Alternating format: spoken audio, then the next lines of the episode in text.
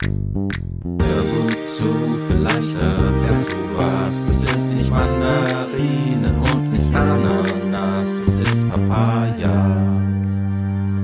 Papaya, zwei junge Väter, Überlebenswege und die Abenteuer des Alltags.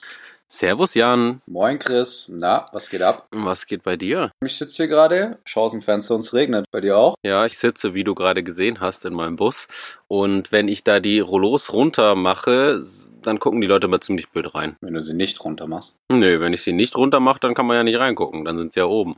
Ach so, hast du recht. Hm. nee, aber wenn ich die Rollos eben nicht schließe, dann gucken die Leute mal rein und wundern sich, wieso ein einsamer Typ mit seinem Computer redet, in einem Bus mitten auf dem Parkplatz. Kann auch sein, dass die Polizei irgendwann mal gerufen wird, weil sie denken, das ist ein creepy Typ. Ich habe immer eigentlich ge- den Gedanken, die Leute denken, ich bin so jemand von äh, vom BND, der hier jemanden abhört. ja, stimmt. Könnte passen. Machst du noch so eine fette Antenne aufs Auto, dann passt das doch. Ja. Du, ähm, ich würde sagen, wir fangen gleich mal an und wir erzählen uns ein bisschen, was bisher so geschah in den letzten zwei Wochen. Möchtest du anfangen? Ja, voll gerne. Was bisher geschah. Was war bei dir los? Ja, bei uns war ziemlich viel los, hat sich relativ viel überschlagen, aber so mein Hauptthema fürs, was bisher geschah, ist äh, aktuell die Corona-Quarantäne, in der wir uns befinden. Äh, zum Glück nur noch einen Tag, also bis morgen. Beziehungsweise ich bin gar nicht in Quarantäne, weil komischerweise das Corona-System so aussieht, dass äh, Ami im Kindergarten einen Corona-Positivfall hatte. Wir wissen nicht genau, ob es ein Erzieher oder ein Kind war, das dürfen die aus datenschutztechnischen Gründen nicht sagen, aber es gab auf jeden Fall einen positiven Fall. Der Fall wurde aber erst nach einer Woche festgestellt, beziehungsweise kam das Ergebnis und daraufhin wurde die komplette Kita geschlossen und alle Kinder mussten nach Hause, inklusive auch Ami.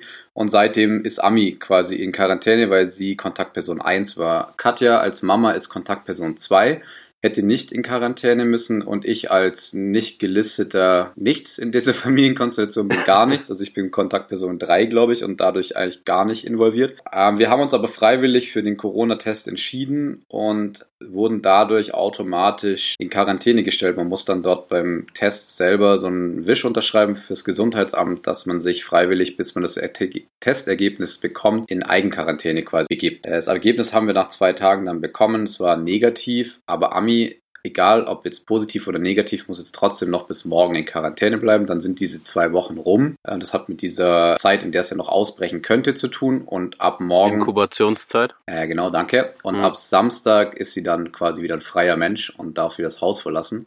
Wo wir alle sehr froh drüber sind, weil es ist schon tough, bei dem guten Wetter bis gestern, heute ist der Regen angesagt, ein Kind irgendwie drin zu halten, wenn draußen die ganzen Kiddies spielen. Aber sie hat es ganz tapfer gemacht, stand immer süß am Zaun mit Abstand und hat sich mit den anderen Kindern unterhalten. Oh und Gott. ja, genau, das ist so aktuell bei uns los. Und bei dir, wie sieht's bei dir aus? Ja, ich war tatsächlich zwangsweise auch die meiste Zeit nicht draußen, weil ich ziemlich krank war. Ich hatte zwar kein Corona, beziehungsweise das gefühlt ist es so, in München wird das Ganze getestet, sobald du zum Arzt gehst und hier bei uns im Landkreis Freising, wenn du zum Arzt gehst, dann tun die Ärzte alles darum, das nicht zu testen.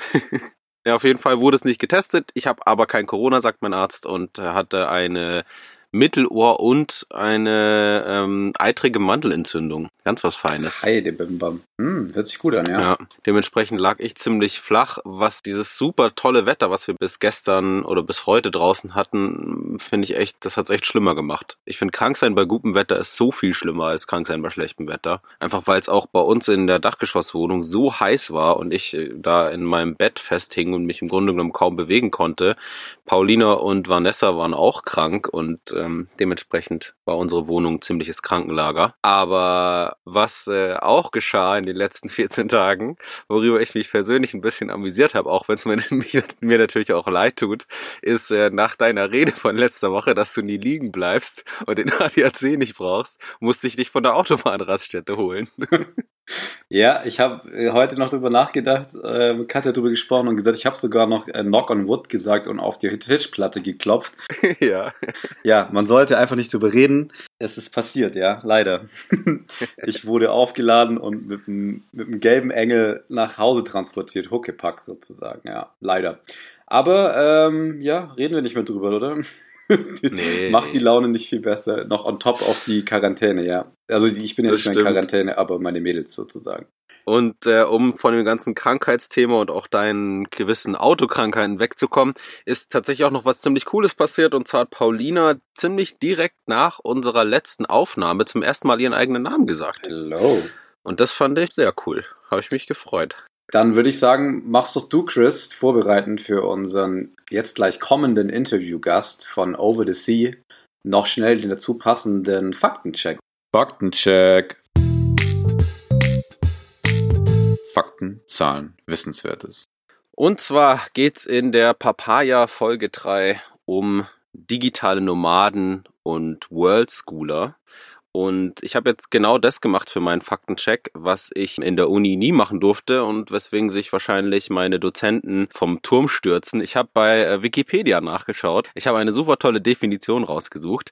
Und zwar steht bei Wikipedia, ein digitaler Nomade, auch Internetnomade, Büronomade oder Urban Nomad genannt, ist ein Unternehmer oder auch Arbeitnehmer, der fast ausschließlich digitale Technologien anwendet, um seine Arbeit zu verrichten und zugleich ein eher ortsunabhängiges bzw. multilokales Leben führt. Das klingt doch schon mal nach was, oder? Ja, also das passt auf jeden Fall schon mal, ja. Und weil ich mich dann gefragt habe, wer denn sowas machen kann, habe ich mich noch weiter damit auseinandergesetzt und äh, preneur.de schreibt, dass zu den typischen Geschäftsbereichen von digitalen Nomaden Affiliate Marketing, ein Blog oder Reiseblog, Social Media als Arbeitsbereich, digitale Produkte und E-Commerce gehören. Beziehungsweise ähm, gibt's da auch noch relativ viele andere und die natürlichen Ökosysteme sind dann im Flugzeug, also das Arbeiten von unterwegs, in großen, aufregenden Städten und am Strand, obwohl ich das manchmal ein bisschen plakativ finde. Ich glaube, dass es da auch noch andere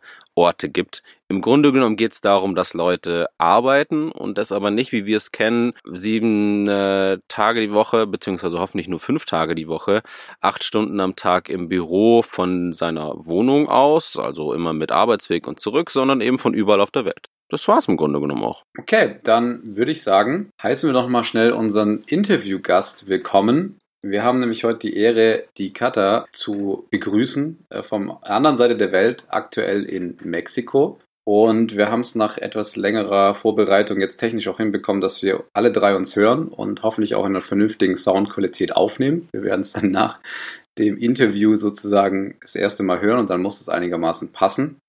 Und ja, Servus Kata, grüß dich. Hallo. Die Verzögerung war gut. Ja, das fängt schon mal gut an mit unserer Technik hier. Ja, also ich habe äh, mir vorgenommen, dass ich die Kata, weil ich sie quasi am besten kenne und äh, dazu überredet habe, hier mitzumachen, einfach mal kurz vorstelle und so, ich will jetzt nicht sagen porträtiere, aber einfach mal so die Kata vorstelle, so wie ich sie kenne. Und anschließend kann die Kata sich dann dazu noch äußern, ob ich das einigermaßen richtig gemacht habe oder irgendwas verdreht habe, weil wir uns da wirklich nicht wirklich abgesprochen haben, sondern ich versucht habe, irgendwie alles zusammen zu glauben, was mir so einfällt dazu. Und da würde ich einfach mal mit starten. Also die Kata ist aktuell 32 Jahre alt, genauso alt wie ich, also auch, glaube 88er Jahrgang, würde ich dann sagen.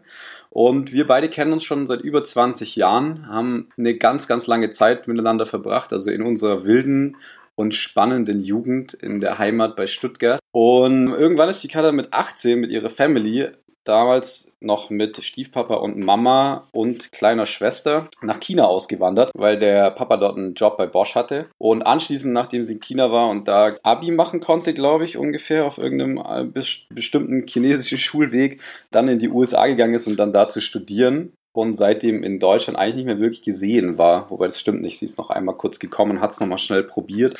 Was mir auch lustigerweise angefallen hat, weil ich ja immer so der Autotyp hier von uns beiden bin, dass ich mein erstes Auto von Katas Eltern gekauft habe und ich mir gar nicht sicher bin, ob ich das sogar gekauft habe, weil die das Land verlassen haben und diesen wunderschönen blauen 60 PS Punto, den ich dann auch zu Schrott gefahren habe, übernommen habe für einen schmalen Taler. Was kann man noch über die Kata sagen? Also das erste, was mir einfällt über die Kata ist, dass sie auf jeden Fall ein sehr offen und ehrlicher Mensch ist und das auch sofort gerne frei raushaut und somit, wie ich mich in der Vergangenheit erinnere, öfters mal etwas trocken gewirkt hat und bei dem einen oder anderen in Deutschland mit seinem nicht so lustigen Humor irgendwie angeeckt ist. Aber wir alle zusammen, also der Freundeskreis und Kada immer super viel Spaß zusammen haben und wir irgendwie jeden Blödsinn miteinander gemacht haben. Äh, was mir auch noch dazu einfällt, ist, dass immer, was das Elternverhältnis bei Kada angeht, immer so ein bisschen schwierig war und das Ganze ein bisschen komisch ähm, war von der Konstellation her. Und vielleicht ist auch ein Grund ist, was wir später rausfinden werden, warum sie jetzt das Leben lebt, das sie lebt. Sie war schon immer reiselustig und es war auch immer schon früh der Wunsch, da eine Familie zu gründen und Kinder zu bekommen. Und mittlerweile hat sie auch Kinder und davon nicht gerade wenig, sondern drei an der Zahl. Und das wäre einmal der Quentin mit neun, die Zoe mit fünf und der Oden mit zwei. Quentin ist in USA geboren. Zoe, wenn ich es mir richtig gemerkt habe, in Tübingen und der Oden in Spanien, Valencia. Genau, das wäre meine Zusammenfassung. Kada, möchtest du was dazu sagen? Ja, stimmt. So einigermaßen, ja. das ist schon mal gut. Dann ähm, habe ich da nichts falsch gemacht und mein Grips hat mich äh, nicht im Stich gelassen. Aber was jetzt im Übrigen nicht rausgekommen ist bei deiner tollen Vorstellung, ist, äh, wieso wir beim Thema digitale Nomaden denn die Cutter im Interview haben. Ja, weil sie einer ist. Ähm, das ist hoffentlich klar gewesen. Oder habe ich das nur für mich vorausgesetzt? Okay. Nee, das ist, äh, ist so, weil sie einer ist. Und aktuell ja in Mexiko sitzt mit relativ viel Zeitverzögerung und ähm, aus Mexiko bei relativ heißen Sahara-Temperaturen mit uns sich unterhält. Ich würde gleich mal ganz kurz starten und sagen, bevor oder einmal abschließen damit, dass wir beide hier ähm, miteinander reden und unseren Gast übernehmen lassen. Und zwar ähm, möchtest du, Katha, uns einmal erklären, wie sieht denn dein Alltag aus? Was macht ihr und was macht deinen Lebensweg denn so aus? Oh, Alltag. Ich würde sagen, wir haben gar keinen Alltag. Wir machen im Prinzip, was gerade, wo, wo man gerade Bock drauf hat. Also wir haben wir stehen auf, wann wir aufstehen, wir machen, was wir machen und wenn wir keine Lust mehr haben, dann gehen wir woanders hin.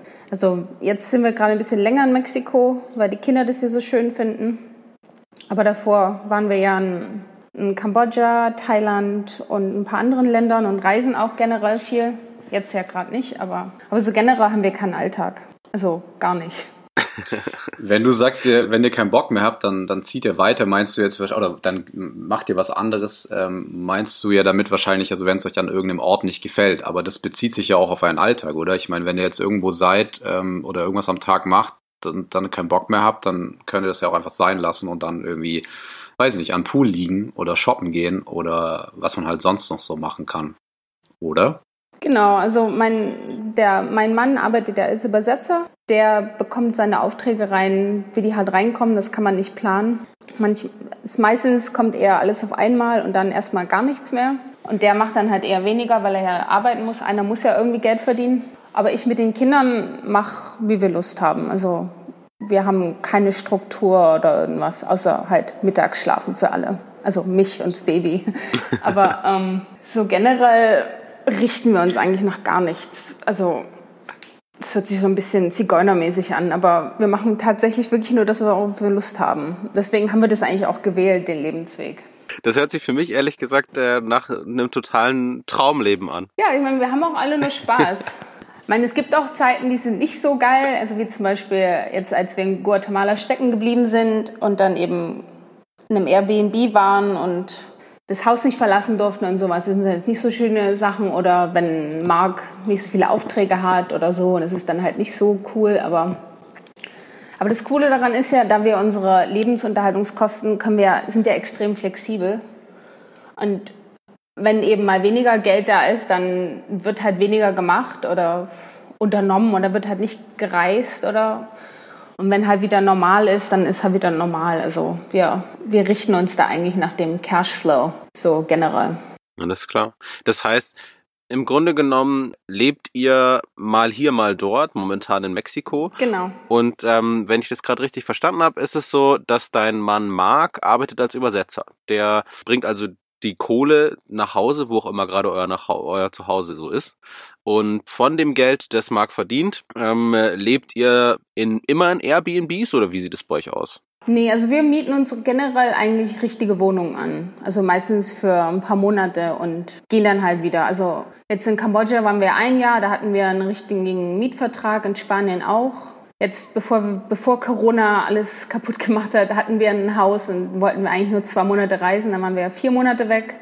Das war ein ganz gutes Timing. Ähm, aber wir mieten uns generell eigentlich richtige Häuser. Also jetzt gerade leben wir in einem Resort, weil alles andere macht gerade nicht so viel Sinn, weil viele Sachen noch zu haben und Ja, aber generell haben wir eigentlich schon richtige Häuser. Und wie ist es, wenn ich mir jetzt so die, die also ich kenne es jetzt nur aus München und Deutschland, äh, Wohnungsnot äh, 3000, äh, bezahlbarer Wohnraum zu finden, ist extrem schwierig. Wie ist da für euch so die Erfahrung around the world? Ist das für euch easy? Gerade weil ihr dann nochmal so on top dieses vielleicht nicht so wirklich fixes Einkommen vorweisen könnt und halt noch diese Komponente, wir bleiben nicht so lange oder wissen auch gar nicht, wie lange wir bleiben dabei habt. Ist das für euch schwierig, da was zu finden? Nö, wir hatten eigentlich ehrlich gesagt noch nie Probleme. Also wir gehen auch generell nur dahin, wo wo ich sage, wir kriegen eine Wohnung vernünftig oder wir müssen nicht lange suchen oder es ist nicht, wir müssen keine 5000 Euro im Monat zahlen. Also ich suche mir das vorher eigentlich immer ganz gut aus. Und habt ihr das dann vorher schon? Nee, das machen wir immer vor Ort. Also ihr ihr reist dahin und dann seid ihr dort und wohnt ihr erstmal im Hotel oder Airbnb und dann sucht ihr, guckt ihr euch um. Genau. Und checkt ihr dann auch erstmal so ein paar Wochen aus, ob es euch überhaupt taugt? Oder, also das muss man ja vielleicht auch nochmal erstmal so raus. Nee, wir machen das, machen das meistens in der ersten Woche okay. oder so. Weil das ist immer nervig, vor allem wenn man mehrere Kinder hat, dann will ich denen eigentlich immer gleich eher ein, ein Zuhause geben. Ja, ja, macht ja Sinn auf jeden Fall. Und aber was ich auch noch mal fragen wollte, weil du ja sagst, wir, wir leben immer unterschiedlichen Orten, aber wir reisen auch sehr gerne. Also kann man da schon mal differenzieren, dass ihr jetzt sagt, wir haben jetzt gerade aktuell unseren Wohnsitz, irgendwie sagen wir jetzt mal in Kambodscha oder auch in Mexiko, aber es kann trotzdem sein, dass wir dann irgendwie dort mal von dort oder von dort mal für zwei, drei Wochen oder Monate dann mal irgendwie in ein anderes Land reisen, aber wirklich wie Urlaub machen mit der Hälfte eures Gepäcks oder nur mit dem Backpack und dann wieder kommt und dann wieder da weiterlebt, oder? Genau, das machen wir meistens eigentlich. Wir machen, also letztes Jahr im Sommer sind wir zum Beispiel nach zwei, drei Monate in Europa gewesen,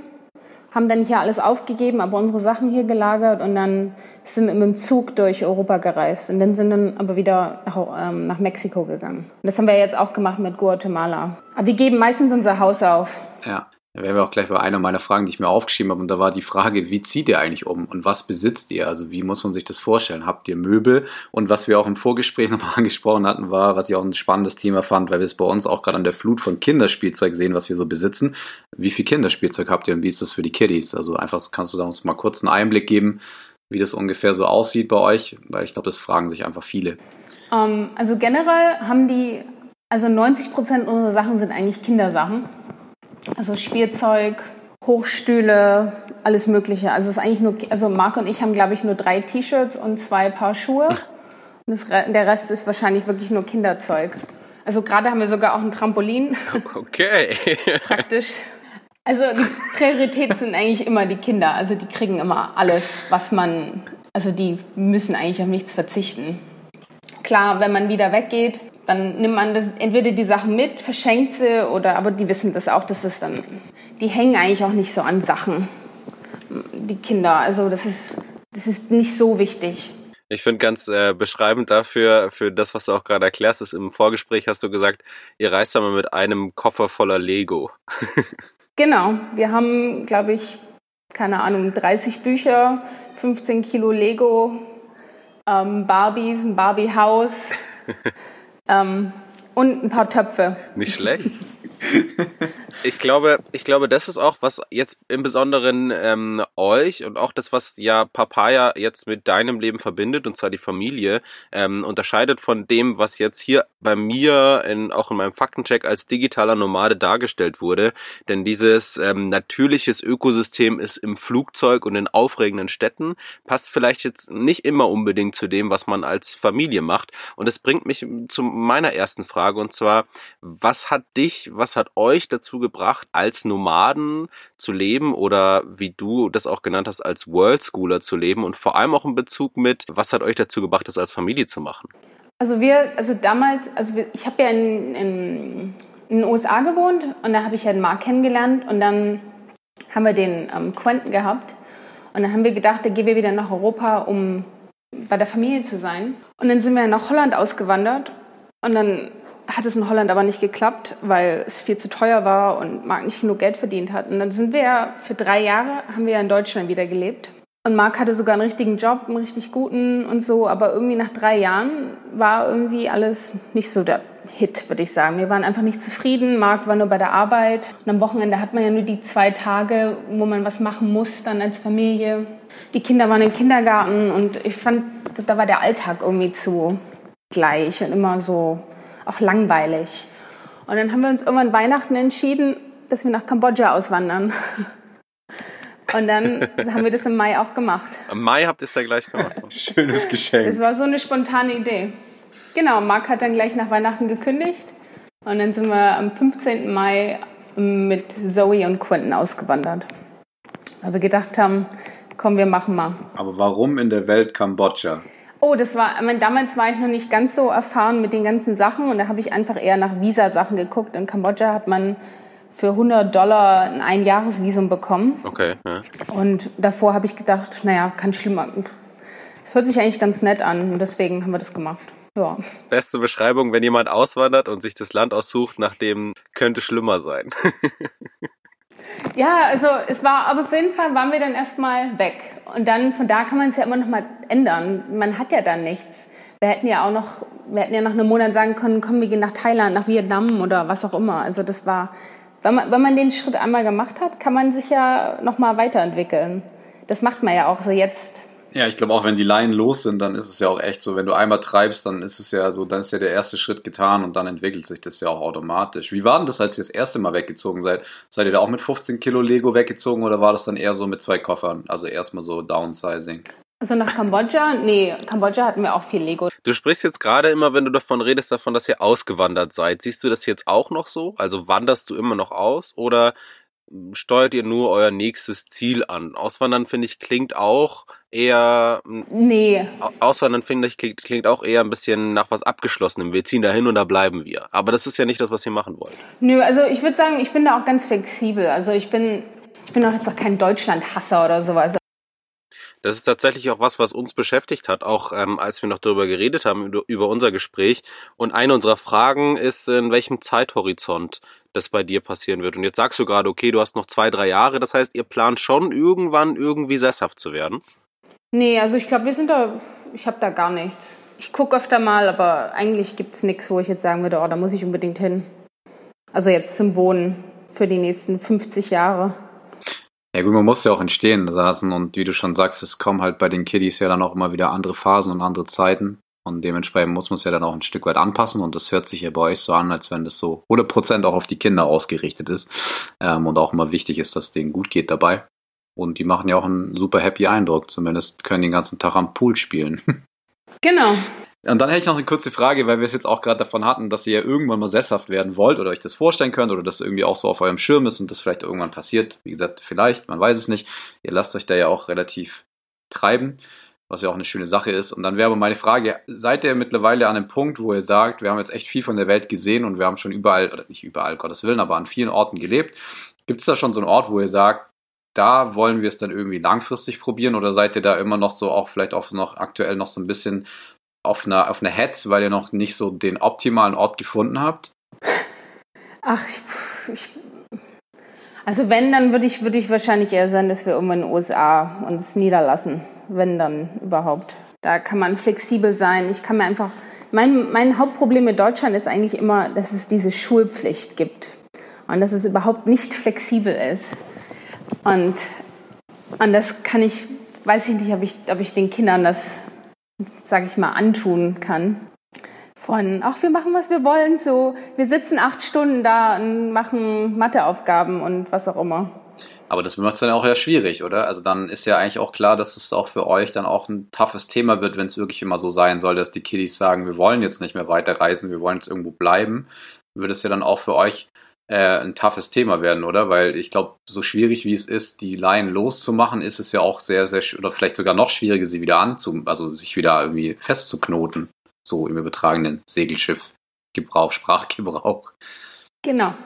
Das ist find, ganz interessant für mich, weil ähm, wie vielleicht die Hörer wissen oder wie du ja auch schon weißt, ich bin ja Lehrer, beziehungsweise auf dem Weg dahin einer zu werden. Und deswegen hat mich das natürlich extrem beschäftigt im Vorhinein, diese ganze Schulgeschichte. Du hast äh, mit Quentin ja schon ein Kind im, in Deutschland zumindest schulpflichtigen Alter.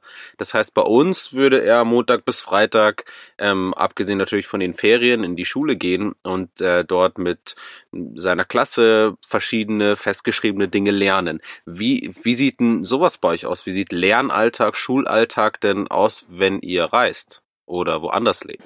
Also im Moment, also seit vier Monaten, drei Monaten, Er macht eine Online-Schule und davor habe ich ihn unterrichtet. Also wir haben ihm Lesen beigebracht und alles Mögliche. Und das habt ihr mit Hilfe von bestimmten Materialien gemacht oder einfach nach bestem Wissen, so wie ihr das äh, vorhattet? Oh nee, also wir haben uns da, ähm, da wir eigentlich eher auf der amerikanischen ähm, Sache unterwegs sind, haben wir so Homeschooling-Sachen gemacht, aber eher nach Gefühl. Also wir haben, ich habe noch nie einen Lehrplan gehabt für ihn oder so. Das hat, er ist auch viel zu dickköpfig für sowas. Ähm, schon eher, was er möchte. Und sobald er lesen konnte, hat er sowieso alles alleine gemacht. Also er liest dann eben viel und also er weiß auch unglaublich viel. So. Und jetzt gerade die Schule ist ja eher ähm, ist eine selbst, es ist ein neues Konzept von Schule. Also es ist nicht mehr dieses Mathe, ähm, Deutsch, Englisch, ähm, Geschichte, sondern es gibt Fächer, aber eher, es ist eher so eine, sagt man es denn, ist eher so, also er kann seine Sachen beitragen, er hat ähm, Programmieren lernt er. Und wo er halt eben Mathe braucht. Und das kommt dann eben wieder zusammen. Oder er hat einen Kurs, wo er sein eigenes Unternehmen gründet also so ein richtiges Unternehmen zum Geld machen, wo er eben ganz viele Sachen wissen muss.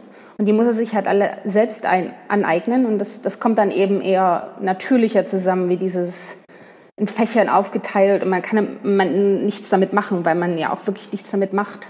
Er kann das aber tatsächlich gleich anwenden. Das finde ich. Ja, ja, klar ist ja dann so mit fachlichen Beispielen im Endeffekt. Also so mit, mit, mit, er kann es dann direkt mit was verbinden. Genau, also wenn er sein eigenes Unternehmen hat, Genau, da muss er Mathe können, da muss er lesen können, da muss er schreiben können, da muss er gucken. Also, oder wie es programmieren. Also er kann mittlerweile schon krass programmieren. Das, was ich mich frage jetzt an der Stelle ist, in der Schule lernt man so zumindest wie du das jetzt sagst, Dinge, die man nicht unbedingt anwenden kann, aber vielleicht auch aus einem irgendwie aus einer anderen Intention. Das heißt, du lernst bestimmte Stoffe, vielleicht nicht um der Stoffe wegen, sondern um Kompetenzen zu entwickeln, sich zum Beispiel Wissen beizubringen oder ähm, mit Fachwissen umzugehen, mit Literatur umzugehen oder ähnliches. Das, was, was Quentin, zumindest was du jetzt gerade sagst in der Schule, macht, ist ja relativ zweckgebunden. Das heißt, er lernt auf ein bestimmtes etwas hin. Das heißt, er lernt, um ein Unternehmen zu gründen, das für mich macht irgendwie mehr Grenzen auf als das, das Schulsystem an sich, weil du sozusagen dich ja begrenzt in der Art, ich lerne nur dafür ein Unternehmen aufzumachen und eben nicht nur, ich häufe Wissen an, um mich dann weiterentwickeln zu können. Nee, das ist ein, ein, ein Aspekt. Ah, okay. Das ist ein Aspekt. Also er hat auch einen Buchclub, wo er ein Buch in der Woche liest und über unterschiedliche Kulturen redet. Ähm, ah, okay. Ähm, er hatte auch einen Mathekurs, er hat auch einen, also einen richtigen, ähm, wie nennt man das, Wissenschaftler als ähm, Science Teacher. Wie nennt man das denn? Äh, nee, Science Teacher passt schon, es gibt, glaube ich, kein richtiges deutsches Pendant. Genau, also er macht auch so Sachen, aber er macht sie, weil, sie, weil er sie machen möchte. Also er, hat, er kann seine eigenen Kurse auswählen und er entfaltet sich da sehr, wie er das möchte und wie die Lehrer ihm helfen und ja, es ist ein ziemlich nettes, ähm, eine Umgebung für ihn. Ist sehr, sehr positiv. Das heißt, er lernt auch mit ähm, in dieser Online-Schule arbeitenden Lehrkräften. Genau, das sind, das, sind, das sind Leute, die auch wirklich Spaß dran haben. Also wenn ich mich an meine Schulzeit erinnere, kann ich mich wirklich an ganz wenige erinnern, die wirklich dabei waren. Und bei ihm, und es ist halt auch, ich meine, es, ist, es kommt auch von einem meine, das kostet auch was und das ist ein bestimmtes Privileg, das man hat, um so eine Schule zu besuchen, aber, aber eigentlich ist es schon eine coole Sache. Es klingt auf jeden Fall cool. So. Ich bin jetzt auch nicht so, dass ich sagen würde, es gibt keine Alternativen zum normalen Regelschulsystem, wie es bei uns ist. Ach, die normale Schule geht auch. Also es muss, muss ja auch gehen. Man muss ja auch Massensachen haben. Das kann nicht jeder individuell bei 35 Kindern. Das geht halt nicht. Es muss dann, es kostet dann halt wieder was. Aber das ist dann ja auch wieder nicht für die Masse, ne? Also. Obwohl es tatsächlich so ist, dass ich glaube, dass unsere Schulzeit liegt ja jetzt schon eine Weile zurück. Ich habe jetzt mehr mit Schulkosmos zu tun und wie es jetzt aktuell in Deutschland ist, als andere Leute in meinem Alter. Ähm, das verändert sich auch stark. Also Schule hat sich in den letzten Jahren sehr, sehr stark verändert und geht eben mehr hin zu Individualität und ähm, Kompetenzentwicklung statt nur Fachwissen pauken. Das heißt, ich glaube, dass es da viele Schritte gibt, die auch in eine Richtung gehen oder in eine ähnliche Richtung gehen, die wir uns damals für die Schule auf jeden Fall gewünscht hätten. Ja, genau. Ich meine, es muss ja auch flexibel sein. Aber ich glaube halt auch, dass bei so einem großen staatlichen Schulsystem, ähm, ich kann jetzt nur für mich sprechen und für meine Erfahrung, dass die ja natürlich auch mh, etwas, sage ich jetzt mal, vorsichtiger an den Stellschrauben drehen und die Veränderungen Fall. natürlich äh, bedacht werden und da, da spielen ja ganz viele Faktoren rein. Und das ist ja bei euch zum Beispiel, Katha, jetzt als, also auf, auf eure kleine Familie und dann dieses eigene, diesen eigenen Kosmos und das eigene Schulsystem bei euch irgendwie, das bei euch integriert ist zu sehen. Ihr seid ja da viel flexibler. Und wenn ich mir das so anhöre, also ich weiß nicht, meine Schulzeit war jetzt auch nicht so geil und ich musste jetzt auch nicht nochmal durchleben. Und dementsprechend, also ich hätte mir auch so eine Schule irgendwie gewünscht. Und ich finde es auch immer so schwierig, weil jetzt kommt wieder der Deutsche in mir selber durch, habe ich gerade so beim Nachdenken gemerkt. So, wie Ja. misst man denn, ob das Kind überhaupt nachher schlau ist? Also so, versteht ihr, was ich meine? Also, dass man so sagt, hat das jetzt was gebracht oder, oder also wir wollen das dann auch immer, glaube ich, als Deutsche, so haben wir das in uns oder vielleicht auch andere Nationen, ich weiß es nicht, dass wir das dann so, wir würden jetzt gerne das Kind und ein Kind aus dem deutschen Schulsystem irgendwann mal irgendwo hinsetzen und so einen Test machen lassen, um rauszufinden, wer da jetzt irgendwie schlauer ist und dann zu sagen, ja, aber das andere System ist ja scheiße, was aber voll der Schwachsinn ist, weil ich glaube, das, das bringt ja gar nichts, weil nachher das überhaupt nicht die Interessen fördert und wir dann wieder an dem Punkt sind, so dass, dass halt einfach die Menschen dann später unglücklich sind mit dem, was sie tun, weil man ihnen gesagt hat, sie müssen es tun. Und bei Quentin kann ich mir echt gut vorstellen, dass der einfach, der macht ja so, wie sie es anhört, jetzt schon so seinen eigenen Weg und kann sich dadurch halt extrem entfalten, was ja auch ein riesen Vorteil sein kann und das auch man wahrscheinlich nicht messen kann. Genau, mein Marc und ich sind ja beide Akademiker, also uns ist Lernen wichtig, aber mir ist es immer wichtig, dass Quentin Spaß am Lernen hat. Also ich möchte, dass er gerne lernt und nicht denkt, oh nee, nicht schon wieder. Ähm, dass er wirklich Spaß daran hat, ich, dass ich nicht quälen muss, irgendwas zu machen, sondern dass er einfach denkt, cool, machen wir mal. Ich lerne, ich lese noch fünf Bücher heute und Ja, aber glaubst du nicht, dass auch so eine gewisse Disziplin, also wenn man jetzt ganz ehrlich ist, gehört ja schon auch dazu, oder? Glaubst du, also ich weiß nicht, ich kann jetzt nur von mir sprechen, aber glaubst du dadurch, dass ihm das so viel Spaß macht, es gar nicht so die krasse Disziplin braucht, weil er selber so Bock drauf hat? Also es kommt vielleicht irgendwann mal der Punkt, aber bis jetzt läuft das. Du meintest ja gerade auch, ihr beide seid Akademiker. Jan hat erzählt, und ich glaube, du hast es auch erzählt, dass ihr beide studiert habt in, in Amerika, ne? Genau. Wenn ihr das sozusagen als Background habt und ihr sagt beide, okay, ähm, wir haben studiert, um äh, zu studieren, braucht man ja in gewisser Weise auch bestimmte Qualifikationen. Kann jetzt diese Online-Schule diese Qualifikation bereitstellen? Also wird da ein Schulabschluss mitgemacht oder ähm, plant ihr da irgendwie das noch anders extern zu machen? Nee, nee, er macht damit einen Schulabschluss. Also er kann irgendwann ein Highschool-Degree haben. Ah, das ist natürlich super. Das ist alles flexibel. Also jetzt macht er gerade keins, weil er, weil er mitten im Jahr angefangen hat. Und dann haben wir gesagt, dann, wir lassen ihn erstmal ein bisschen machen und tun. Aber ab September wird er dann ähm, in die vierte Klasse offiziell gehen und dann die Sachen machen. Ah, Okay. Das, was ich mich nämlich gefragt habe, ich glaube, im deutschen Schulsystem ist es schwierig, davon irgendwo anders was zu machen. Das ist mit anderen wahrscheinlich einfacher. Und wenn, wenn du sagst, hi, ähm, was, was hast du gesagt, macht er? Ein Highschool. Genau. Also jetzt ist er gerade erst in der vierten Klasse, aber generell könnte er damit einen Highschool-Abschluss machen.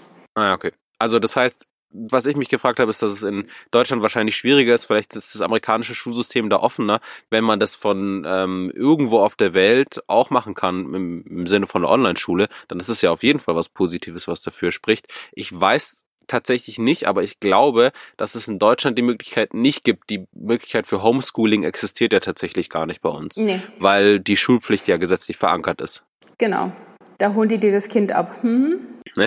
Ist eher nicht so flexibel. Habe ich auch schon erlebt in der Schule tatsächlich. Man merkt auf jeden Fall, dass so, so ein zwanghaftes System nicht das ist, worin ihr oder worin du dich wohlfühlst. Nee, Ja, es wird gerade die Sprache etwas gezügelt und das eine oder andere Wort dann doch wieder verschluckt. Ja, aber es ist ja auch verständlich. Also ich meine, es ist ja für eure Art und Weise zu leben halt auch voll die Einengung beziehungsweise voll das Gefängnis dann. Da sind wir, glaube ich, in Deutschland halt auch echt so, wir sind halt das Bürokratenland. Also ich will gerade irgendwie Autos abmelden während Corona-Zeit und das ist halt so voll der Hickhack, also als Beispiel. Und ähm, habe jetzt rausgefunden, dass es auch online geht und habe echt gedacht, ich, ich gehe da jetzt bald hin und überreiche den Pokal, dass sie jetzt endlich mal hingekriegt haben, dass man in Deutschland auch mal was online machen kann und nicht irgendwie zu diesem doofen Amt rennen muss, um eine Nummer zu ziehen. Und ich glaube, so ist es halt auch irgendwie beim Schulsystem. Da sind wir halt irgendwie anders unterwegs.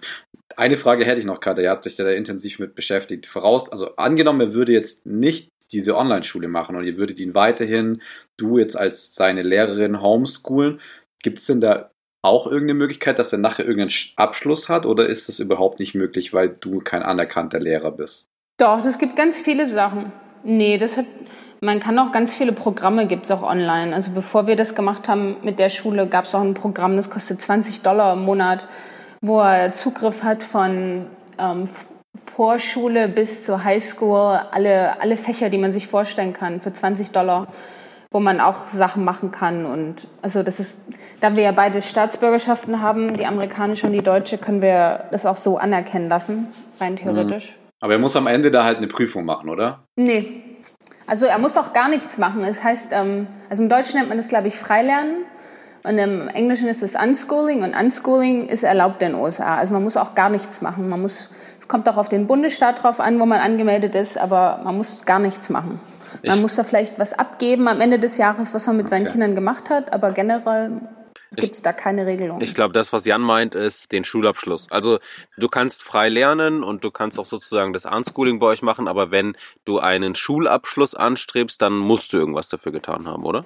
Nee, also du brauchst auch gar keinen Schulabschluss, weil es gibt mittlerweile auch Universitäten wie Harvard und Yale, die auch extrem viele Freilerner akzeptieren. Also Ach krass. es gibt auch richtige Freilerner-Universitäten. Also das ist, ist ein bisschen neumodern, aber es ist eigentlich eine coole Sache. Also ich kenne auch ganz viele Freilerner.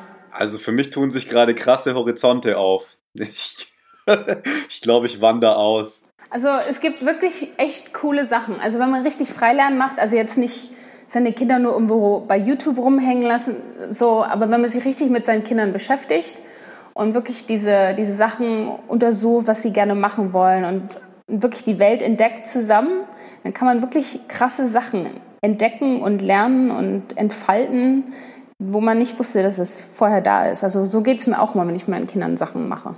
Das glaube ich auch und ich glaube auch, dass es äh, wichtig ist, das äh, zu machen. Ich persönlich würde nur ähm, mir nicht zutrauen, meine Kinder in jedem Bereich zu unterrichten und deswegen ist es, glaube ich, auch gut, dass ihr euch da extern jetzt durch äh, dieses Online-Schulsystem da Hilfe holt. Denn ich habe immer, wenn ich mir Sachen anschaue über Leute, die Homeschooling machen, die Angst, dass die Kinder niemals weiter kommen können als der Horizont der Eltern. Und das hätte ich bei mir eben auch. Ich möchte, dass Paulina ähm, das macht, was sie will. Und wenn ich sozusagen ihr das nehme, auch von anderen lernen zu können und zu, sozusagen, ich mache es nur selber, was ja in eurem Fall gar nicht so ist, aber was es, glaube ich, auch gibt, dass ähm, ich sie da einschränke mit meinem Unwissen. Klar, ich meine, es gibt es beim Freilernen oder auch, wenn du in der Schule bist. Also Ja. es kommt ja immer darauf an, um die, um die Umgebung. Wir, haben, wir, sind, wir sind mit unseren Kindern ziemlich viel beschäftigt, also eigentlich nur.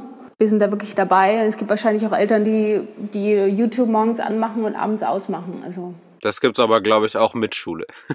genau, also Ja, und dann noch mehr sogar wahrscheinlich. ja. So, aber mir in der Schule, in der Schulzeit kann ich mich noch erinnern, dass es immer Kinder gab, die nach Hause gekommen sind und dann haben sie den ganzen Tag Super RTL geschaut.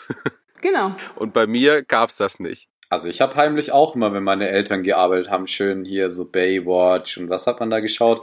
So die ganzen alten geilen Sachen, irgendwie so auf Kabel 1. Ähm, ja, also ich war da auch vorne mit dabei. Allerdings ging das nur einmal die Woche, weil sonst war ich äh, unter Beobachtung und dann ging das natürlich nicht. Du, Ja. wir haben jetzt, glaube ich, genug über Schule geredet. Das ist halt ein Thema, das mich auf jeden Fall beschäftigt, wie man merkt. Es gibt noch ein bürokratisches Thema, zu dem ich dich befragen wollen würde. Und zwar, wenn man ein Kind hat, so wie ich, das eineinhalb Jahre alt ist, dann hat man die letzten eineinhalb Jahre in Deutschland viel damit verbracht, zu den sogenannten U-Untersuchungen zu gehen. Im Vorgespräch wusste Jan nicht, was das ist. Da merkt, da merkt man, dass er erst später, später eingestiegen ist in das Game. Aber ähm, ich hätte Oh, Aber wir machen das auch. Ich habe mich erkundigt, ich habe mir auch das Buch angeschaut und mich, äh, also ich habe mich, ich habe meine Wissenslücke äh, geschlossen, indem ich Homeschooling betrieben habe und mich von meiner Freundin und ähm, dem Internet aufklären lassen habe. Also ich bin jetzt auf der Höhe auf. Für jeden, der es nicht weiß, in Deutschland, wenn man ein Kind bekommt, dann gibt es nach bestimmten zeitlichen Abständen geregelt Untersuchungen, die den Entwicklungsstand der Kinder feststellen, um eben ähm, äh, eventuelle Fehlentwicklungen oder auch was auch immer aufzudecken. Ich weiß es ehrlich gesagt gar nicht. Ich habe mich damit wohl, weswegen die gemacht werden, gar nicht so äh, viel beschäftigt. Aber tendenziell ist es so, dass es bei euch dann wohl nicht so möglich war, sowas zu machen. Oder wie habt ihr das gemacht? Also, als wir noch in Deutschland waren, waren wir bei den U-Untersuchungen, aber jetzt machen wir das nicht mehr. Aber wir sind auch keine Impfgegner oder irgendwas. Also, wir machen Impfungen, aber eben, wenn wir krank sind, gehen wir zum Arzt, aber generell eigentlich eher nicht. Okay, also habt ihr sozusagen diese Möglichkeit oder die, die Variante zu sehen, ob eure Kinder sich altersgerecht entwickeln. Das wolltet ihr gar nicht und habt dann da, davon einfach abgesehen oder ist es gar nicht in Frage gekommen, weil es die Möglichkeit nicht gegeben hätte? Nö, also es gibt's hier auch, aber ich hatte da in Deutschland so viel Ärger mit, dass ich bin da ehrlich gesagt auch traumatisiert von der Sache, deswegen bin ich da erstmal ein bisschen eher so nicht so dabei. Aber wie gesagt, wir machen die Impfungen und alles. Also wir sind keine Impfgegner oder Arztgegner oder so. Also wir gehen auch wirklich zum Arzt und, und machen alles, aber eben diese Untersuchung nicht. Ja, ich meine, das ist ja auch, weiß nicht, ist schwierig zu sagen, ob das jetzt irgendwie so, man hat ja da auch selber so ein, ein gewisses Gefühl dazu, aber ich kann natürlich auch diese U-Untersuchungen verstehen, dass man da sagt, man zieht da nochmal irgendwie den, den, den fachlichen Blick und den Rat eines Experten hinzu, dass da auch ja nichts schief geht. Aber wie du schon gesagt hast, Kader, ich glaube, wenn man da trotzdem ab und zu zum Arzt geht und jetzt nicht gerade jede U-Untersuchung macht, wie das nach deutschem System ist, sondern einfach halt ich sage jetzt nicht nach gut dünken, aber in regelmäßigen Abständen dahin geht, dann ist das ja auch eine gewisse, äh, also man drückt sich ja nicht davor, sondern man, man geht dem Ganzen ja auch nach und hat ja den gleichen Gedanken. Man macht das halt nur wieder nicht so bürokratisch wie in Deutschland, wo wir dann wieder an dem Punkt sind. Genau, also nee, also wir sind alle versorgt. Hier leidet keiner. Kann ich bestätigen, man sieht es ja auch immer schön bei eurem Instagram-Account Nomadic5. Kann man auch nochmal äh, empfehlen, da mal ab und zu reinzuschauen und euch bei eurem ja, ich bin immer ganz neidisch, sage ich jetzt mal, bei eurem, wie du vorhin so schön gesagt hast, bei eurem Zigeunerleben euch zuzuschauen, äh, wie, ihr, wie ihr am Reisen seid, am Pool abhängt und irgendwie den ganzen Tag halt macht, auf was ihr Bock habt. Aber es ist auch Instagram, da kann das auch mal schnell so wirken, als wenn das immer so wäre. Ich glaube, es ist auch zwischendrin bestimmt auch mal harter Alltag mit dabei. Also ich sage jetzt mal, was heißt harter Alltag, haben wir vorhin schon gesagt, habt ihr eigentlich nicht so wirklich, aber es gibt ja auch bei euch Realität, wie du schon gesagt hast, dass halt irgendwie mal Corona einschlägt und ihr ein Land nicht mehr verlassen dürft oder ein Haus sogar in dem Fall und das nicht so entspannt ist wie in Europa oder dass Mark keine Aufträge bekommt und es halt finanziell ein bisschen knapper wird. Was mich jetzt noch interessieren würde bei diesem ganzen Hin- und Hergereise, wäre noch so, wie ist es für euch, euch dann ja öfters was neu aufzubauen und ähm, neue Umfelder zu haben und im Endeffekt ja auch ähm, dann auch neue soziale Kontakte zu knüpfen. Also für euch sowie für die Kinder. Wie kommt ihr damit klar? Sagt ihr, das ist irgendwie so ein Übel, das müssen wir damit aufnehmen, um so leben zu können? Oder sagt ihr, das ist gar kein Problem, wir haben da eher sogar Bock drauf? Also wie ist das für euch so? Also ich stehe da total drauf, ähm, immer neue Sachen zu entdecken, die Kinder auch. Also wie gesagt, wir, unser Zuhause ist die Familie. Also wo wir sind, ist das Zuhause. Und deswegen, wir sind nicht von Orten abhängig oder die, das, das fehlt uns. Also wir fühlen uns eigentlich überall wohl. Ich glaube, das, worauf Jan hinaus will, ist so ein Freundeskreis und äh, Personen vielleicht, mit denen ihr euch umgibt. Ähm, dann bei uns ist natürlich auch so, dort wo wir wohnen, da lernen wir Leute kennen, wir verstehen uns mit unseren Nachbarn, wir ähm, unternehmen was mit Freunden und genauso ist es ja natürlich auch mit den Kindern, ähm, die ja bei euch auch schon älter sind auf jeden Fall als äh, jetzt Paulina bei mir. Lernen die dann sehr schnell neue Leute kennen und ähm, oder machen die vor allem was mit ihren Geschwistern? Und auch ihr?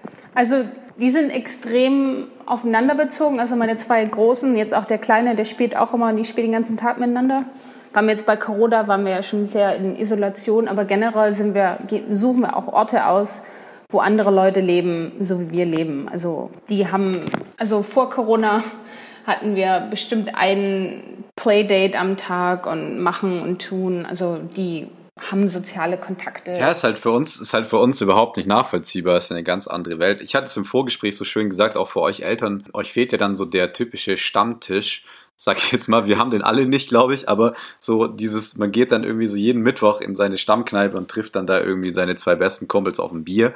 Das, das, das war das, wo ich eigentlich hinaus wollte. Jetzt, also für die Kinder natürlich die, die besten Freunde, ähm, aber für euch Erwachsene natürlich auch. Aber ich, ja, ich glaube auch schon, ich meine, ihr habt euch dafür entschieden und dann ist man ja auch der Typ dazu. Und ich muss auch ganz ehrlich sagen, also ich bin jetzt kein digitaler Nomade, aber ich bin in mein, meinem Leben jetzt auch schon sehr, sehr oft umgezogen. Zwar immer irgendwie in so einem 200 Kilometer Radius, aber auch jeder Umzug bedeutet natürlich neue Umgebung und neu was aufzubauen.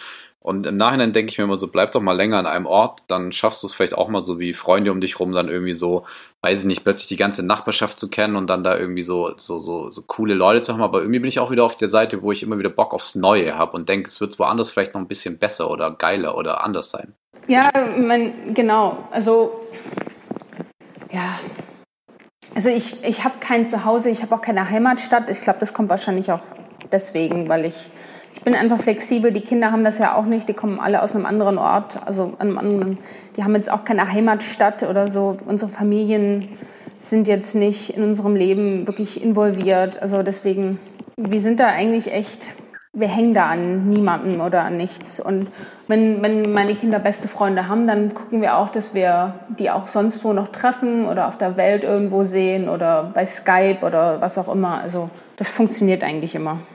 Das ist natürlich jetzt, äh, sprichst du was an, dass du ähm, da nicht so viel dass eure Familien wenig Rolle spielen. Das heißt, du, du meinst damit deine Familie und die Familie von Mark, schätze genau. ich. Also sozusagen die Familien, aus denen ihr stammt. Marks in den USA und oder auch in Deutschland? Ich weiß es gar nicht. Marks Familie lebt in den USA, oder? In Deutschland und in den USA.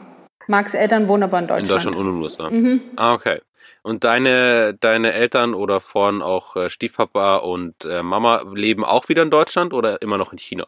Nee, die, sind, die wohnen auch öfter mal woanders, aber jetzt gerade im Moment leben sie in Deutschland. Okay, dann habt ihr auch dort keine Basis, die euch sozusagen an einem an ein Heimatland bindet, wenn ihr sagt, die, diese spielen bei euch jetzt im alltäglichen Leben gar keine große Rolle mehr? Nö, gar nicht, überhaupt nicht. Weder emotional noch. Das ist tatsächlich was, was ich ganz, äh, ganz extrem äh, finde und was ich glaube in, in meinem Alltag jetzt ein, ein großes Hindernis wäre, weil wir eine sehr enge Verbindung haben, sowohl zu meinen Schwiegereltern als auch zu meinen Eltern. Und das macht es, glaube ich, auch unglaublich schwer, dann woanders hinzuziehen. Das heißt vielleicht, und auch vor allem so. Ah, ich glaube, ich würde das dann auch nicht so machen. Wenn das, wenn das so wäre. Ja, also ich glaube, wenn Marc oder ich eine vernünftige Familie gehabt hätten, dann wäre das wahrscheinlich auch anders gewesen. Dann hätten wir, glaube ich, auch nicht gesagt, okay, scheiß drauf, wir machen das jetzt so.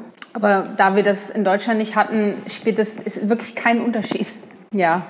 Also meine Eltern haben auch drei Jahre lang nicht mit mir geredet. Also Weil ihr weggegangen seid? Ah, davor gab es schon Konflikte, aber dann genau deswegen.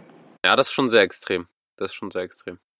Ja, ist halt schade, aber da sind wir wahrscheinlich wieder bei dem deutschen Punkt und wahrscheinlich bei vielen Zuhörern, die sich da irgendwie auch gerade selber erwischen, wo man halt einfach sagt, wieso können die das überhaupt? Dürfen die das? So, so ist, da muss es doch Gesetze geben. So, das ist ja so dieses vagabunden Leben. Also ich bin der größte Fan von. Ich sage ja, ich selber lebe sowas auch in einem kleinen Rahmen. Ich, wie gesagt, ich bin jetzt irgendwie mal in Bayern angekommen, aber auch hier äh, wohne ich mal hier, mal da, mal in der Stadt, mal außerhalb, mal am See, mal irgendwie so auch da und dort. Aber ähm, ich glaube echt viele Leute. Mal in deiner Reihenhaussiedlung. Ja, jetzt, jetzt richtig spießig angekommen. Hoffe ich zumindest mal für eine längere Zeit. Also ich habe es mir wirklich fest vorgenommen, diesmal hier mal irgendwie so Fuß zu fassen. Ich habe nur noch ein kleines Problem.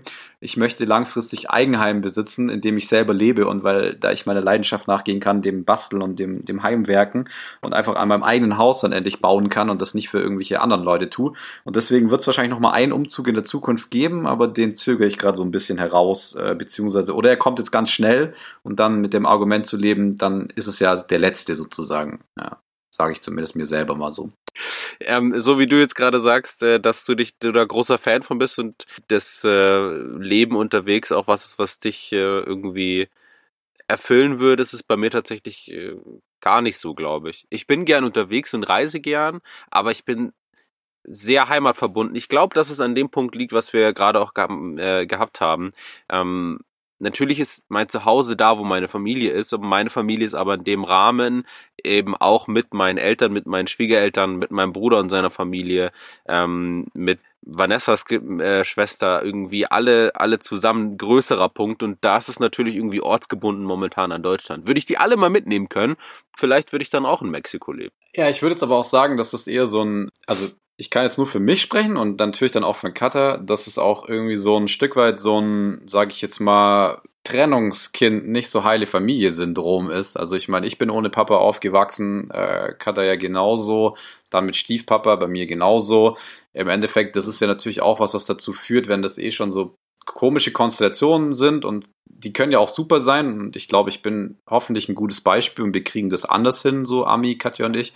Ähm, ist auch mein größter Ansporn, weil ich halt auch nicht aus so einer geilen Situation rausgekommen bin oder mein Familiending, aber es ist alles super bei mir und ich habe auch einen super tollen Stiefpapa und ich bin auch gern bei meiner Family, aber ich glaube, das ist auch schon wieder der Unterschied zwischen uns beiden, also Kata und mir Ja. und dann halt natürlich dir, Chris, weil bei dir ist ja wieder dann das komplette Gegenteil und das andere mit, ähm, da hat es ja in der Familie schon davor geklappt, sage ich jetzt mal so, so wie das sein sollte oder wie man sich das vorstellt und wie das Ideal so ist und bei euch ist es ja im Endeffekt auf dem gleichen Weg. Dementsprechend glaube ich auch, dass man da wieder Parallelen ziehen kann. Also ist jetzt nur mal so meine Beobachtung und in unserer Dreierkonstellation so das, was mir jetzt gerade so spontan auffällt. Aber das ist ja auch was, worum es bei uns gehen soll, verschiedene Lebenswege. Und ich glaube, mit dir, Kat, haben wir jetzt einen ziemlich extrem dargestellt, der so völlig aus meinem Weltbild zumindest herausfällt, weil ich äh, als bayerischer Beamter und Lehrer, der im Übrigen seinen Schulort äh, zugewiesen gekriegt hat und ich darf dort bleiben, wo ich bin, was mich sehr freut. Ja, herzlichen Glückwunsch, das ist doch schon mal was wert. Dann kann doch die Tradition fortgeführt werden. Das ist Chris, es, es Auf jeden sich Fall. alles, es soll so naja, sein. wir haben einen Lebensweg vorgestellt, der auf jeden Fall meinem Alltag so kom komplett und dem, was ich mache, widerspricht. Und das finde ich aber auch das Interessante. An der Stelle schon mal hier einmal danke, Katha, dass du uns da einen Einblick ähm, gewährt hast in dein, in euer Leben. Meine Bande. Ja, in die Gang. Das, ja, das, das, das wandernde Volk, die, die, kleinen, die kleinen Nomaden. Also ich muss sagen, von, mein, von meiner Seite aus natürlich, weil ich ja Kada schon so ewig kenne und das natürlich da auch verfolge, ähm, ist es für mich jetzt irgendwie nix, was bei mir rausfällt, weil ich ja, wie ich schon beschrieben habe, eher auch so das Ganze so im, im, im, im ganz kleinen Rahmen lebe, aber mich da selber auch mal bei erwische, wie ich immer wieder weiterziehe und sich irgendwie so mein Leben immer sehr schnell ändert und ich da immer mich schnell irgendwie in neue Sachen verliebe und dadurch irgendwie sich dann einfach Dinge verändern. Und ich feiere es total. Ich finde es eine coole Sache. Ich finde, ihr macht es super. Ähm, wie gesagt, ich bin teilweise neidisch auf euch und denke mir irgendwie, macht doch auch mal sowas in der Richtung, weil ich komme mit dem, irgendwie teilweise mit diesem eingeschlossenen Sein in Deutschland irgendwie auch nicht so wirklich klar. Aber ich habe, wie gesagt, dieses, diesen klassischen Leinen-Los-Moment noch nicht gehabt und werde ihn vielleicht auch nie haben. Aber ich bin auch von meiner Seite auf jeden Fall Daumen hoch. Ich finde es cool, was ihr macht. Macht weiter so. Und ähm, hat mich auf jeden Fall gefreut, dass du unser Gast warst, Katha, und da so offen und ehrlich zu uns warst und so viel Einblick in dein Privatleben gegeben hast. Ja, ich bin ein offenes Buch, ne? Meistens zumindest. Äh, Für die Leute, die uns schon ein paar Mal gehört haben, ähm, und äh, Katha, du gehörst ja tatsächlich auch dazu, die Leute wissen, dass wir immer aufhören mit einer äh, Tradition, und zwar Papa Ja und Papa Nein. Kann man nach dreimal schon von einer Tradition reden? Ich finde ja, auf jeden Fall. Ja, definitiv. Und diesmal aber brechen wir die Tradition schon, weil es ist eigentlich ein Mama-Ja oder Mama-Nein mit dabei. Genau. Wir wollen nämlich dir die Chance geben, eine dieser Kategorien zu wählen, um äh, was davon zu erzählen. Und zwar würde mich interessieren, an der Art, wie ihr lebt, was da vielleicht äh, besonders ja erwähnenswert oder besonders äh, nein im negativen Sinne erwähnenswert. Hau doch mal raus, was du hast. Also mein Mama-Ja wäre, dass man, ähm, wie auch beim letzten Podcast gesagt habt, ähm, dass man tatsächlich mit seinen Kindern ähm, reisen soll, Ausflüge machen soll, ähm, andere Eindrücke bekommen soll, Situationen, dass Kinder eben nicht nur diese Routine haben, Kindergarten, ähm, Sandmännchen gucken, Abendessen und dann das wirklich die nächsten Jahre durchmachen, sondern dass man einfach eben, eben aus deiner Comfort Zone rauskommt und eben Sachen entdeckt, wo man denkt, boah, hätte ich nicht gedacht, dass ich das cool finde oder eben auch dann negative Erfahrungen macht. Aber ich bin immer der Meinung, dass es, dass es einem einfach hilft, wenn man 50 Jahre alt ist und sagt, oh, weißt du noch damals, als es schiefgegangen ist und dann kannst du drüber lachen. Ich finde ich irgendwie, finde ich wichtig, dass man das mit Kindern macht und es eben nicht immer dieses, dieses Gleiche hat. Aber ich glaube, das ist auch schwierig für manche. Ja, aber voll gutes äh, Mama-Ja in dem Fall. Ich glaube, Abenteuerleben, Abenteuerleben, unterwegs zu sein, was zu machen, bringt einen weiter. Uns selbst und eben auch unsere Kinder. Ja, und es, es muss auch nicht immer Thailand sein oder so. Es kann auch einfach der Bäcker am anderen Ort sein und einfach eine andere Sache essen, aber einfach immer irgendwas Neues machen. Nehme ich auf jeden Fall auch mit und äh, werde jetzt mal in, zum anderen Bäcker gehen. Auf jeden Fall. Nee, aber bin ich auch voll bei dir, ist auf jeden Fall ein cooles Papa-Ja. Das bedeutet, Chris, wir beide können uns das Papa-Nein teilen, oder? Wie machen wir das jetzt? Wer möchte denn? Möchtest du? Soll ich? Ja, also ich habe jetzt irgendwie auf die Schnelle eigentlich nur ein Ja im Hinterkopf gehabt und kein Nein. Aber vielleicht hast du mal wieder irgendwas, wo du so ein bisschen abhaten willst. Papa Nein. Dann äh, mache ich mal meinen Papa Nein. Es ist eigentlich keine große Sache. Und vielleicht ist es, wenn man das oft hat, gar nicht mehr so. Wir fahren morgen in den Urlaub.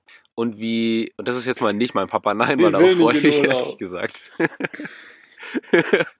Nein, das, was, was mein Papa Nein ist, ist Reisevorbereitungsstress. Ich versuche immer, dass es nicht so klappt. Und jedes Mal sagen, äh, sagen Vanessa und ich, oh, jetzt bereiten wir total viel vor und wir lassen unseren Bus schon eingeräumt und alle Klamotten sind drin und dann müssen wir einfach nur einstieg, einsteigen und losziehen. Aber irgendwie ist es immer so, dass ein Tag vorher das komplette Chaos ausbricht und wir im riesen Stress sind. Und bevor man dann den Urlaub hat, hat man absoluten Stress. Und das geht mir wirklich auf die Nerven. Und vielleicht gibt es da vom Reiseprofi äh, Cutter noch einen Tipp. Ist es bei euch auch so oder geht ihr entspannt in die Reise? Also ich bin wahrscheinlich das schlechteste Beispiel. Also ich packe einen Tag vorher. ich buche teilweise auch die Tickets auf dem Weg zum Flughafen. Ähm, oder komme auch teilweise ohne Hotelreservierungen im Ort an. Also ich bin da super gechillt unterwegs. Ich lasse mich da auch nicht stressen, weil der, weil der ganze Punkt von der Sache ist ja, dass man Spaß hat. ich wollte gerade sagen, Einstellungsarbeit. Ja, das, das nehme ich mir zu Herzen vielleicht. Aber ich habe ja auch vor, Spaß zu haben. Vor allem auch weniger Schuhe mitnehmen. Man braucht auch nicht so viel Zeug. Einfach ein paar T-Shirts, ein paar Schuhe ja. und dann ab geht's. Selbst mit Kindern. Aber ich glaube auch, dass der Deutsche da wieder so ein bisschen drauf steht. Ich glaube, der muss sich vorher nochmal so richtig hart unter Stress setzen, dass er den Urlaub auch verdient hat, weil dann ist er, er erfährt er zur Entspannung, da kann man da vorher auch nochmal Stress machen. Ich hingegen bin auch einer, der ganz am Schluss packt und komme damit auch immer ganz gut klar. Die um mich rum sind da nervöser wie ich selber, weil die hast du noch nicht gepackt. Ich so, ja, wir fahren doch erst morgen so. Also ich entscheide es morgen früh und schmeiß alles rein.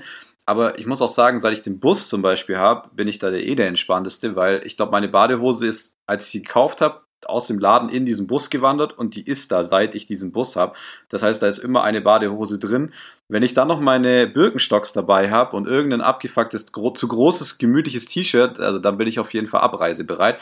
Aber ich musste recht geben, Chris, mich hat es auch ein bisschen vom Hocker gehauen, wie, sage ich jetzt mal, mehr aufwendig es wird, wenn einfach Kinder mit am Start sind, weil man packt ja dann doch auch immer aus Panik von, es könnte ja auch mal zwei Tage regnen und uns langweilig werden, mehr ein. Und dazu kommt, dass natürlich der Katja und äh, Kat, Katja und äh, Amelie später in dieses Bus live mit reingekommen sind und am Anfang natürlich nicht so erfahren waren und die sind da angekommen mit, ich, also der Bus war wirklich an seiner Beladungsgrenze bei ja. der ersten Reise haben aber ganz schnell gemerkt, das ist völliger Schwachsinn, das macht das Leben im Bus nur unkompliziert, also nur komplizierter. Ähm, man findet nichts mehr, man stolpert über alles drüber und dementsprechend mittlerweile sind wir alle drei an dem Punkt, weniger ist mehr, nicht so viel Zeug mitnehmen und zur Not kann man unterwegs noch immer irgendwas organisieren und zur Not. Am Ende des Tages war es eh immer der Stock, der im Wald gefunden hat, mit dem dann zwei Wochen gespielt wurde und nicht irgendwie die 500 Tonis und 20.000 anderen Bücher, die wir mitgenommen haben, weil die hat keine Sau interessiert. Also von daher bin ich da ganz bei dir, Cutter. Aber ich kann auch den Chris verstehen. Also ich versuche da immer so eine Mischung du, es, zu machen. es ist nicht so, dass wir sagen würden, wir wollen nicht wenig mitnehmen und äh, wir wollen sehr entspannt ankommen, aber irgendwie kriegt uns der Vorbereitungsstress immer wieder ich äh, gebe mein Bestes, eure Tipps mir hier zu Herzen zu nehmen. Ähm, allerdings finde ich mit der Verantwortung dann auch die Kleine dabei zu haben, ist äh, eine Badehose einfach halt auch nicht mehr genug, weil wenn die Kleine friert, dann halte ich das viel weniger gut aus als sie wahrscheinlich. Ja, aber dafür gibt es ja eine Decke oder dafür kann sie dann Pulli umhaben. Vielleicht muss ja, man das einfach weniger Kopf machen. Vielleicht muss man das. Oder, ja. oder es ist vielleicht auch bei der Karte einfach du bist die Routine. noch nicht so lange, Papa. Ja, genau. Das kommt. Ich wollte gerade sagen, bei drei Kindern. Ich bin ja auch schon seit. Das heißt, man wird entspannter. Neuneinhalb Jahren Mutti. Also ich, ich war schon immer eher entspannt, aber eigentlich schon. Aber was ich cool finde, wir reisen mit so, also wir reisen mit, ähm, also wenn wir reisen, reisen, dann reisen wir nur mit ähm, zwei wie nennt man das, Backpacks, Rücksäcken. Und, ja. und dann haben wir solche Reisewürfel, wo jeder einen Würfel hat und man kann auch tatsächlich nur das mitnehmen, was in diesen Reisewürfel reinpasst. Und dann nimmt man halt einen Pulli mit, einen Fließpulli, ein paar Schuhe, kurze Hose, drei T-Shirts und Unterwäsche. Und ja, das ist dann halt so. also so Packing Cube mäßig? Genau, die, die sind, genau, die sind super. Ja, das ist cool. Das ist wirklich cool. Da kann man auch nicht zu viel einpacken, weil da weiß man, sieht man das. wir hatten ja beim Vorgespräch auch schon gesagt, dass ihr dann, dass, dass es ja auch bei euch irgendwie sich auch optimiert hat, auch vom Gewicht her, dass ein Koffer so und so viel wiegt und dann diese, diese Säcke, die ihr dann benutzt, wiegen dann irgendwie nur noch gefühlt äh, ein Zehntel davon. Und dadurch äh, reist die ja auch ganz anders. Also man darf sich das bei euch ja nicht so klassisch wie der Mallorca-Urlauber vorstellen, so ein großer Rollkoffer und noch ein kleiner fürs Handgepäck und dann irgendwie Sonnenbrille und Strohhut, sondern bei euch sieht es ja wahrscheinlich auch ein bisschen anders aus. Also wenn ihr reist, dann ist das ja eher, weiß ich nicht, eher mehr Sperrgepäck, oder? So eher die Mountainbike-Surfbrett-Abteilung seid ihr dann da so. Ja, also es kommt drauf an. Also, also jetzt letztes Jahr in Europa mit dem Zug. Mit Puppenhaus auf jeden Fall. Mit dem Zug durch Europa hatten wir tatsächlich wirklich nur minimal Sachen dabei. Und da waren wir auch an einem Ort nur für drei Tage und dann war es schon ein bisschen anders. Und ein Reboarder, muss ich da mal zu sagen, ne? Reboarder hatten wir dabei. Ja. Das finde ich gut. Ja, auf jeden Fall. Da hatten wir es ja auch schon davon. Der Jan, ja? der Jan und ihr könnt, es- ihr könnt es auch auf Instagram verfolgen, wenn ihr das wollt. Ähm, der Jan hat im Übrigen festgestellt, dass er auch einen besitzt. Ja, das wollte ich gerade sagen. Also ich habe ja in meinem letzten Podcast versprochen, dass ich mir den Kindersitz nochmal anschaue. Und ich hatte ja auch so grob im Kopf, dass es gehen könnte. Und ich weiß doch wieder warum, weil vorne auf dem Kindersitz ist so ein riesengroßer gelber Bapper drauf, wo so ein Kreis mit Pfeil drauf ist und da steht 360 Grad. Ähm, macht jetzt auch Sinn, warum das da steht. Und ich habe ihn umgedreht, muss aber ganz ehrlich sagen, seitdem ist das Kind nicht mehr in diesem Auto mitgefahren und ich glaube, sie wird da auch nicht mehr so sitzen wollen. Aber wir hätten einen, also dementsprechend wusste ich es einfach nur nicht. Ja, also der Reboarder ist definitiv was, was uns so ein bisschen verfolgt in unserer Sendung hier. aber ist ja auch ein wichtiges Thema. Ja, der stille Gast. Das stimmt. Ja, auf jeden Fall. Das wird vielleicht dann auch wie so der, der Gast in der nächsten Interviewfolge. Dann haben wir einfach so einen Reboarder als, als, als Gast und befragen den mal, wie das so ist als Kindersitz, der Fallschirm fahren muss, wie er sich da so fühlt und wie es ihm damit so geht und so. Ja. Ja, ja, Jan, nimm mich nur auf den Arm. muss auch mal einer machen, oder? Sonst, sonst wird ja über mich gelacht und meine ADAC-Einsätze. Naja, dann würde ich auf jeden Fall mal sagen, Kada, tausend Dank, dass du dir die Zeit genommen hast und äh, ja, Bock drauf hattest, mit uns das erste Interview zu machen. Eine große Ehre für uns und wir sind der Meinung, das ist ein sehr guter Start für dieses Format, dass wir quasi so jetzt jede dritte Folge jemand mit dazu nehmen und von dem seinem Lebensweg ähm, berichten. Und in deinem Fall ja ein super spannender und auch die Kombination mit drei Kindern und Family und so passt ja bei uns perfekt rein. Und in diesem Sinne, Chris, möchtest du noch was sagen? Auch nochmal herzlichen Dank und ich bin beeindruckt, wie das Gutes funktioniert hat hier von äh, Bayern nach Mexiko. Ich bin auf jeden Fall begeistert. Ich werde mir, glaube ich, ein bisschen zu Herzen nehmen, alles mal nicht so ernst und nicht so, ich weiß auch nicht, der Jan würde sagen, nicht so deutsch zu sehen, obwohl ich den Bezug zu Deutschland von Jan manchmal ein bisschen negativ finde. Na, ich, vielleicht dann sagen wir einfach verkopft. Genau. Ich versuche mal nicht ganz so verkopft an die Geschichte Oder ran, zu strukturiert. vielleicht nicht ganz so strukturiert. Ich glaube, das ist, was man tatsächlich von euch lernen kann. Auch wenn es nicht, in meinem Fall zumindest, wahrscheinlich nicht darauf hinauslaufen werde, äh, wird, dass ich äh, ständig irgendwo anders lebe, aber nicht so verkopft an die Geschichte ranzugehen, ist, glaube ich, was man auf jeden Fall von dir lernen kann. Dankeschön. Bitte. I'll enlighten you, wenn, wenn ich kann. Ne? Also das Leben, man lebt nur einmal, sage ich immer. Das stimmt auf jeden Fall. Manchmal ist halt kürzer, ne? Ist so ein Spruch von mir. Man lebt nur einmal. Bisschen Klischee, aber es stimmt. Dann in diesem Sinne würde ich sagen, Chris, pack mal dein tolles Sprüchchen aus und dann hören wir uns in zwei Wochen wieder. Leute, wer Familie hat, der weiß es. Die Zeit vergeht wie im Flug. Wir hören uns in 14 Tagen. Das wird schneller sein, als ihr denkt. Ciao. Servus.